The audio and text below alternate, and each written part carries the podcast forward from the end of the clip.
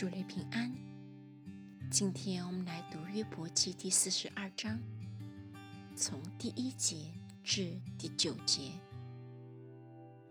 约伯回答耶和华说：“我知道你万事都能做，你的旨意不能拦阻。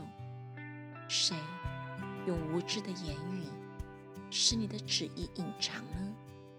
我所说的是我不明白的，这些事太奇妙，是我不知道的。求你听我，我要说话。”我问你，求你指示我。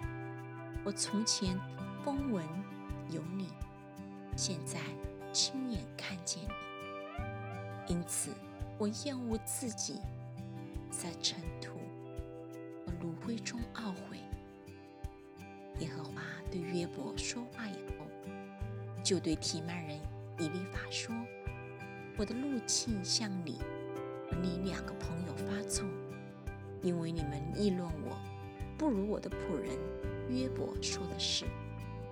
于是提曼人以利法、舒亚人比勒达、拿马人所法，照着耶和华所吩咐的去行，耶和华就约纳约伯。